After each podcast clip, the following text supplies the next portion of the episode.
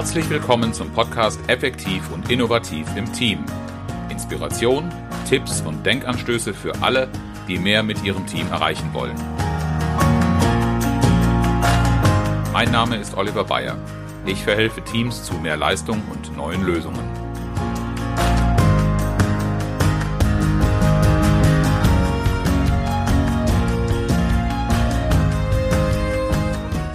Herzlich willkommen zu einer neuen Podcast-Folge.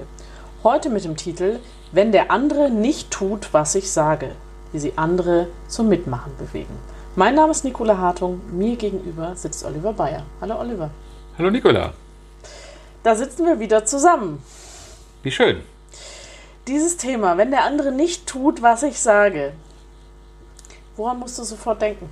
Ähm, ich muss sofort an den letzten Workshop, den ich abgeschlossen habe, denken, wo wir tolle Problemlösungen erarbeitet haben, also wie man sie angehen könnte.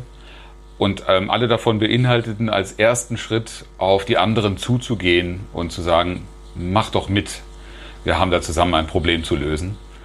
Und alle miteinander haben gleichzeitig am Abschluss des Workshops gesagt, naja, ob das alles so klappt, weil sie hatten schon vor Augen, dass der andere sagt, nö. nee, macht nicht mit. Nee.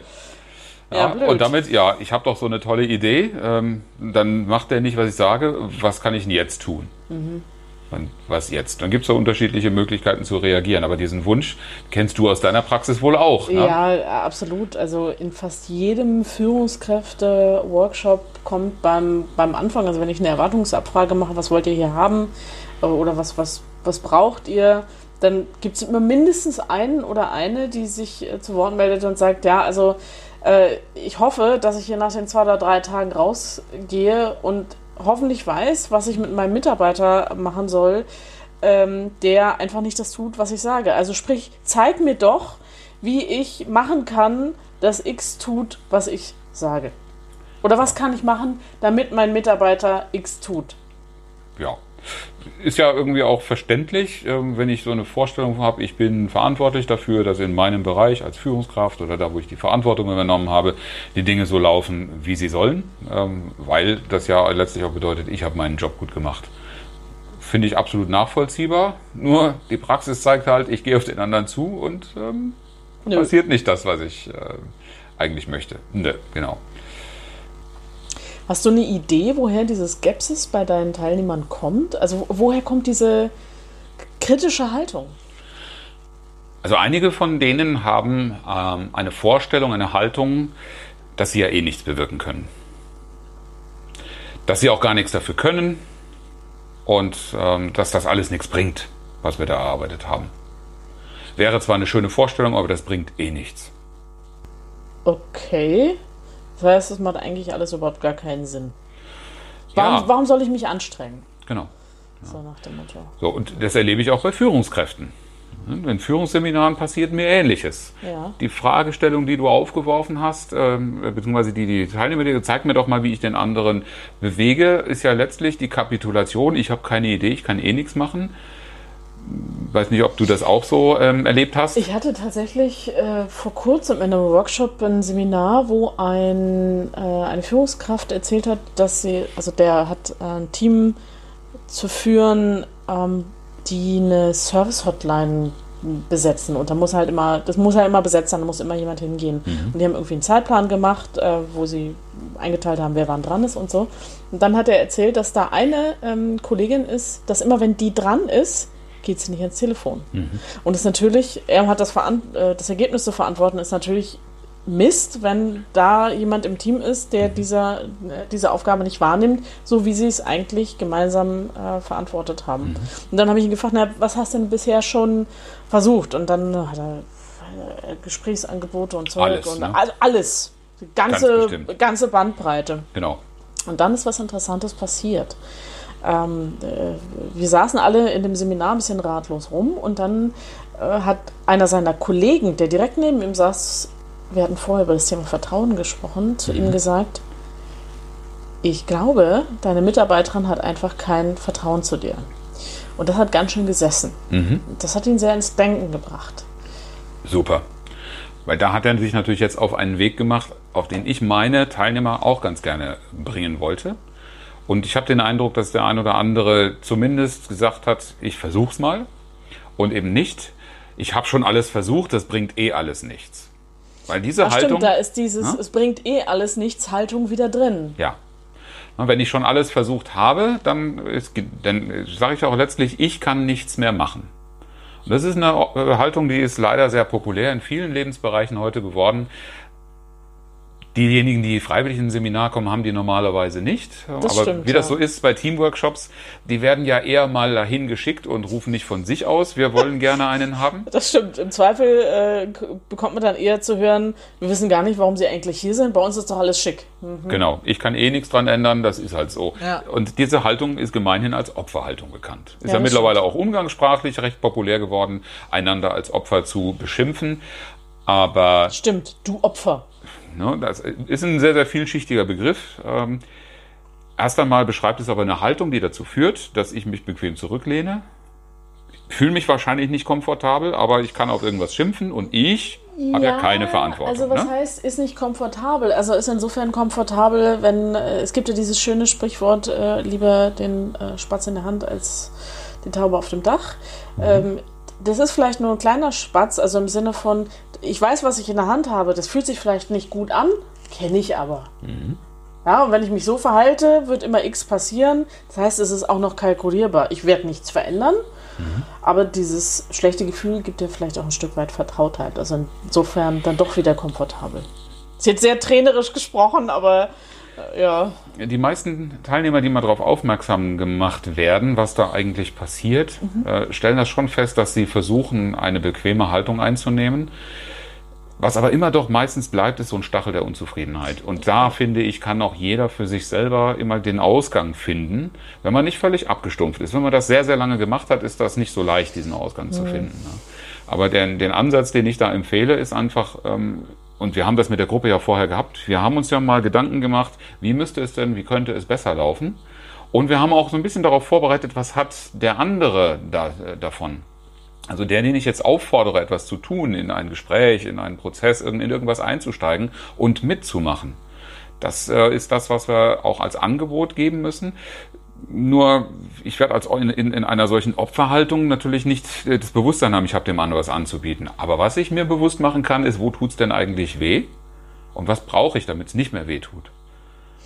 Das wäre zumindest so ein erster Schritt zu sagen, ich probiere es wenigstens mal. Das ist tatsächlich was, wo ich äh, auch bei mir selber oft genug feststelle, das ist gar nicht so leicht. Also ich stelle fest, ich bin mit irgendwas unzufrieden oder habe tatsächlich einen ganz konkreten Schmerz und ich weiß trotzdem nicht, was ich eigentlich bräuchte, damit es besser wird.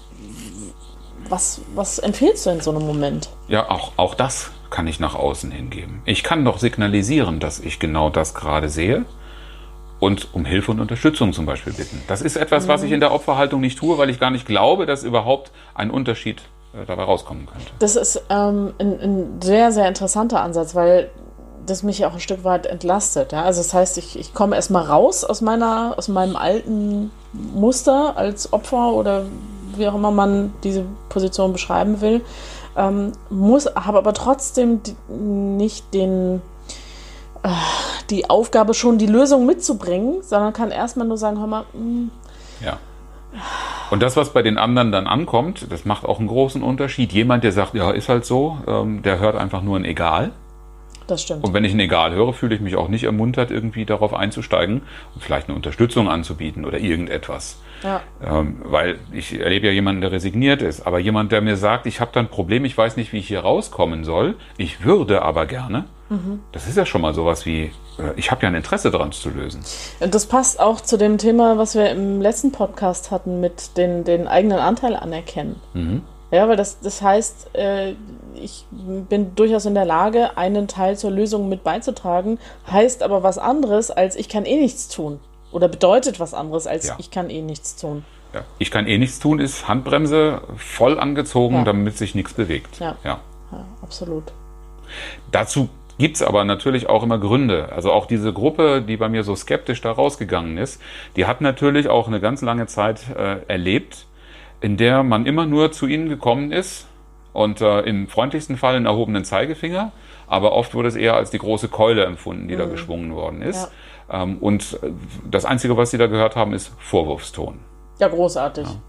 Oh, das funktioniert bei mir auch richtig gut. Wenn mir jemand mit Vorwürfen kommt, dann geht erstmal mhm. das Visier runter und äh, dann passiert gar nichts mehr. Jetzt denke aber mal an deinen Teilnehmer, der gefragt hat, wie bringe ich die denn dazu, dass die machen? Ja. Die machen ja gar nicht. Das ist ja nichts anderes als genau dieser Vorwurfston.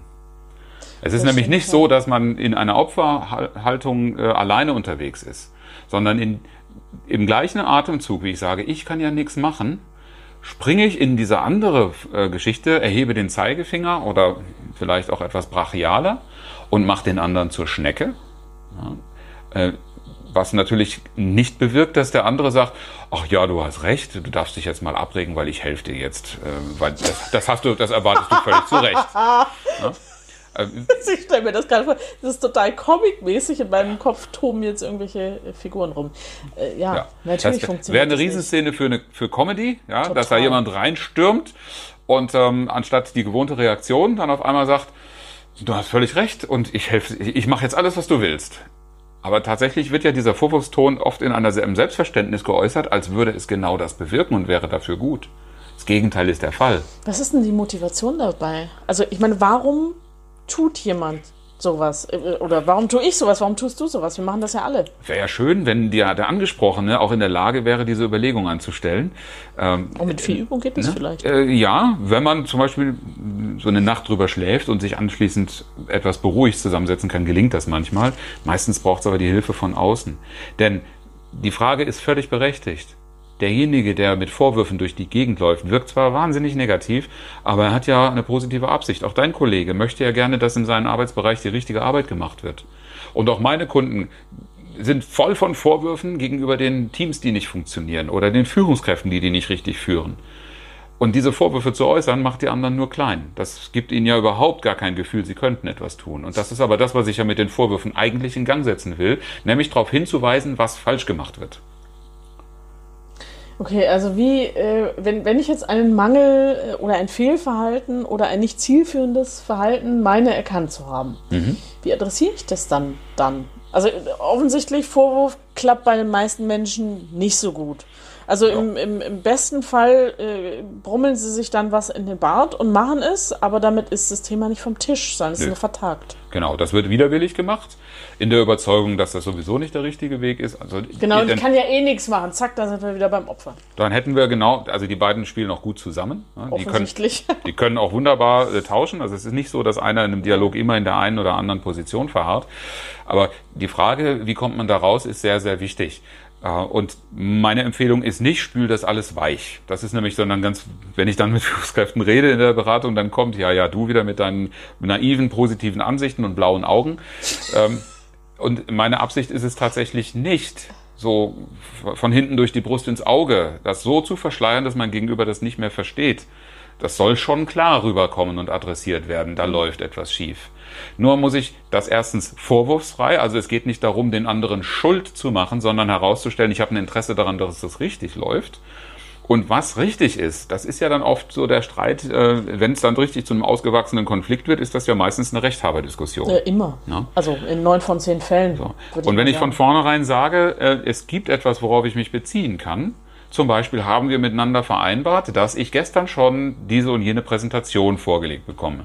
Haben wir das vereinbart? in einem fairen Umgang miteinander wird der andere eingestehen müssen, ja, es ist so. Hatte ich dir eigentlich zugesagt. Mhm. Habe ich in Wirklichkeit nicht geliefert. Das wäre aber etwas, da hat der andere auch vorher schon mal zugestimmt. In vielen Fällen passiert es aber so, dass ich eine Vorstellung, so wie es sein sollte, im Kopf habe und den anderen nur darauf aufmerksam mache, dass da keine Entsprechung ist. Der andere weiß aber gar nicht, worauf ich mich beziehe. Und das muss mhm. was Gemeinsames sein. Das können vorgegebene Regeln, die wir beide akzeptiert haben, zum Beispiel, weil wir einen Arbeitsvertrag beim Arbeitgeber unterschrieben haben, da wird es meistens nicht landen. Aber es gibt Dinge, denen wir äh, folgen müssen, weil es irgendwelche abteilungsinternen Anweisungen sind und ein Zuwiderhandeln eigentlich auch ein Verstoß gegen arbeitsrechtliche Pflichten äh, bedeutet. Mhm. Ähm, aber das Beste ist immer, wenn wir gemeinsam Ziele vereinbart haben, was wir erreichen wollen. Wenn wir etwas miteinander vereinbart haben, äh, wie eine Zusammenarbeit funktioniert, wie etwas ablaufen soll.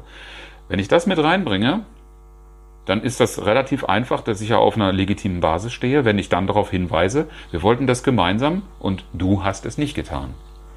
Wir haben uns verabredet um drei, du kommst jetzt um vier. Das ist eine Stunde zu spät. Siehst du das auch so? Das wirst du nicht so ohne weiteres aus dem Feld schlagen können. Wenn ich jetzt also will, dass jemand anders was macht, heißt das in dem Fall, ich sollte ihm nicht vorwerfen, dass er das Falsche gemacht hat, sondern ich sollte ihm zeigen, dass das einer gemeinsam verfolgten Sache dient. Das ist wieder so eins von den Themen, ähm, wo, wo ich quasi schon im Kopf meine Teilnehmer höre, ja, ja, aber da wird der andere wieder was weiß ich sagen. So, und dann äh, komme ich immer schnell zu dem Punkt, sage, naja, das hängt ja auch ein bisschen davon ab, wie stelle ich diese Frage. Also aus welcher Haltung heraus stelle ich diese Frage. Ganz genau. Äh, ist es eigentlich nur ein verschleierter Vorwurf und ich bediene mich einer Verbaltechnik, damit es sich äh, trainerkonform besser anhört, dann wird es ja nicht zum Ziel führen. Absolut. Äh, Was da eine große Rolle spielt, du hast es gesagt, wie ich es rüberbringe, wie ich es sage. Ich sollte mein Gegenüber schon so ansprechen, dass äh, auch so ein ihm was Zutrauen da drin steckt. Ja, dass ich auch eine Kompetenz von ihm anspreche und dass ich ihm grundsätzlich wertschätzend begegne. Denn sonst, wenn ich ihm nur erzähle, dass er es sowieso nicht und so die, in dieser Art und Weise, wie solche Vorwürfe leider äh, oft geäußert werden, ja, wie kann man denn nur, das ist so eine typische Frage, die, äh, die dann natürlich Ja. ganz, ganz massiv provoziert und die dem anderen im Grunde nur Vorwürfe macht und gar nicht erkennen lässt, dass dieses Gespräch Sinn macht, weil ich den anderen auch für in der Lage, für fähig dazu halte. Ich äh, denke jetzt gerade noch mal an das Beispiel von meinem Teilnehmer, der Mhm. da mit der Service Hotline. Ähm, er hat zumindest gesagt, jetzt war ich ja natürlich nicht dabei, dass er ähm, seine Mitarbeiterin ähm, daran erinnert hat oder darauf hingewiesen oder es als Gesprächsgrundlage gemacht hat, hey, wir haben doch diesen Zeitplan und den haben wir gemeinsam erstellt, da hast du dich auch dazu committed. Äh, das bestätigt sie auch positiv, sagt, ja, das stimmt. Und trotzdem ändert sich ihr Verhalten nicht. Was ist denn das? Erst einmal konfrontiere ich. Ja? Also ich, ich darf das feststellen, es, das Verhalten ändert sich nicht, wir haben darüber gesprochen. Und wertschätzende Haltung würde auch bedeuten, ich erkenne an, dass bei dem Gegenüber irgendein Grund vorliegt, der hindert. Und dazu aufzufordern, diesen Punkt zu überwinden, auszuräumen und auch für das Vertrauen zu sorgen. Das wäre auch eine Konfrontation. Wir haben etwas miteinander vereinbart und ich wollte darauf vertrauen. Ich würde gerne auch in Zukunft darauf vertrauen. Dazu brauche ich. Wäre jetzt auch, ich kann natürlich dem anderen auch vorwerfen, dass er mich enttäuscht hat und dann gehe ich aus der Vorwurfshaltung ab in die Opferhaltung. Das finde ich auch keine gute Idee, Nein. weil das auch wieder diese Dynamik befeuert. Dann wird der andere sich auch wieder rechtfertigen. Das ist ja immer, wenn wir Vorwürfe machen, provozieren wir ja Rechtfertigung. Und aus dieser Schleife müssen wir raus. Ja. Deshalb grundsätzlich für die Rahmenbedingungen sorgen, dass der andere das auch kann und herausfinden, wie welche davon vielleicht nicht erfüllt war. Und dann gibt es natürlich auch noch ein drittes Muster, was so aus dem, ich, ich, ich weiß, wie es geht und der andere weiß es ja offensichtlich nicht, dann mache ich es lieber selber. Oder ich, ich zeige ihm und gebe ihm auch noch so das Gefühl, äh, kleines Dummerchen, du kommst auch noch mal in meinen, du wirst es auch irgendwann können. Ganz groß. Ja, das, das gibt ja auch so Führungskräfte, die so unterwegs sind und die dir dann wortreich erklären, warum ihre Mitarbeiter nicht das tun, was sie erwarten, weil es ja, ist ja klar, die können das noch gar nicht. Wenn das die Haltung ist, äh, dann haben wir so den Klassiker von einer hochspezialisierten Fachkraft, die Führungskraft geworden ist und es nicht abgeben kann, Ja. weil die anderen das nicht so gut machen wie man selbst. Und äh, bezogen auf mein Team ist es dann auch so, ähm, dass ich denen sage, wie sie es machen sollen, weil ich das besser weiß.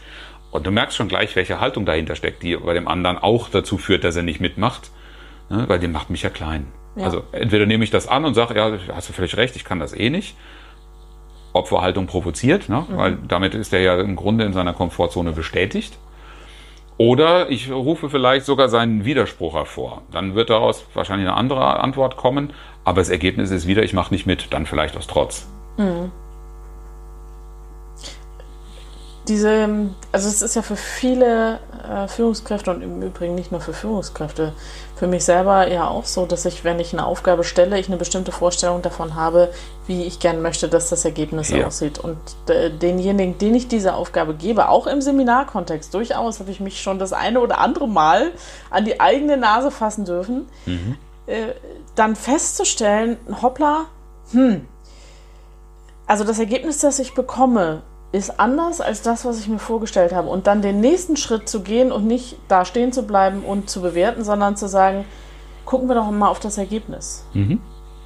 Dient das dem Ziel, ja oder nein? Ja. Also sozusagen rückwärts zu denken. Genau. Das ist dann ja wahrscheinlich aus dieser äh, letzten ähm, Rolle, die du da gerade beschrieben genau, hast. Genau, statt Vorwurf konfrontieren. Ne?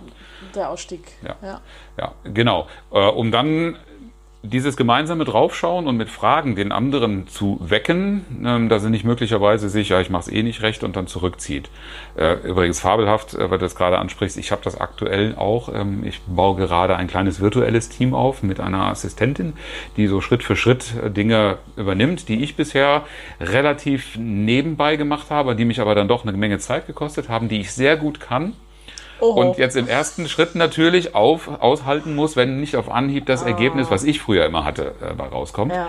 Und dann ist die Versuchung sehr groß, wenn oh, irgendwas ja. auftritt, zu sagen, ich mache das gerade selber schnell fertig ähm, was aber dann nicht mehr ausreichend äh, klar gemacht wird, nicht rausgefunden wird, woran es gelegen hat und dann beim nächsten Mal natürlich wieder so passiert.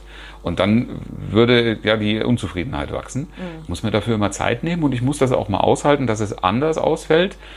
Und mal ganz ehrlich, es ist ja auch nicht immer besser, wie ich das gemacht habe. Das ist einfach nur das, was ich mehr gewohnt war. Also auch da dem anderen äh, ne, zum Mitwirken ermutigen und dann auch mal äh, hinnehmen, dass da was anderes rauskommt und vielleicht sogar die Chance geben, dass das die bessere, weil effizientere Lösung ist. Auf jeden Fall ist es das, weil ich mich nicht mehr drum kümmern musste. Oh, Mensch, das klingt so. Ich habe da auf jeden Fall noch Arbeit zu tun. Ich bin da auch noch dran. Was ich aber sehr ermutigend finde, ist, ähm, wenn ich so demjenigen gegenüber trete und ihm auch den Spielraum äh, mit meiner Assistentin, kriege ich bisher sehr positive Feedbacks äh, im Sinne, dass das gut funktioniert. Und ich merke ja auch, dass die Ergebnisse immer mehr ähm, von selbst kommen und äh, damit offensichtlich mein Gegenüber, also sie, etwas damit anfangen kann. Und das geht nur, weil ich zulasse, dass es auch mal anders, als ich es gewohnt war, ähm, äh, tatsächlich passiert. Ja? Und dem anderen diesen Raum und auch den Spaß an der Freude lässt. Mhm. Okay, dann lass uns doch mal gucken, wie viele Punkte wir jetzt da zusammenfassen können. Also, klären und nennen Sie Ihr Interesse oder Ihr Ziel mhm. ist auf jeden Fall ein wichtiger Punkt. Ein weiterer Punkt ist definitiv, begegnen Sie dem anderen auf Augenhöhe mit Wertschätzung ohne Vorwurf. Mhm. Haltungsthema. Drittens, geben Sie Orientierung, indem Sie sich auf gemeinsame Vereinbarungen, Regeln oder Ziele beziehen. Ja. Sowas wie ein Zeitplan, sowas wie Regeln, sowas wie ein Vertrag. Wo sich der andere oder die andere eben auch verpflichtet fühlt. Mhm. Genau. Und viertens, finden Sie gemeinsam mit Ihrem Gegenüber heraus, was er selbst beitragen kann. Trauen Sie es ihm zu und bieten Sie auch Ihre Unterstützung an. Perfekt. Das ist doch mal ein schönes Ergebnis. Und natürlich haben wir auch noch ein dazu passendes Zitat. Diesmal von Ambrose Gwyneth Beers, einem US-amerikanischen Journalisten und Satiriker. Anklagen, die Schuld oder Unwürdigkeit eines anderen beteuern, gewöhnlich um uns selber dafür zu rechtfertigen, dass wir ihm Unrecht getan haben. Herzlichen Dank, dass Sie zugehört haben. Mein Name ist Oliver Bayer und ich freue mich, wenn Sie beim nächsten Mal wieder dabei sind, wenn es heißt Effektiv und innovativ im Team.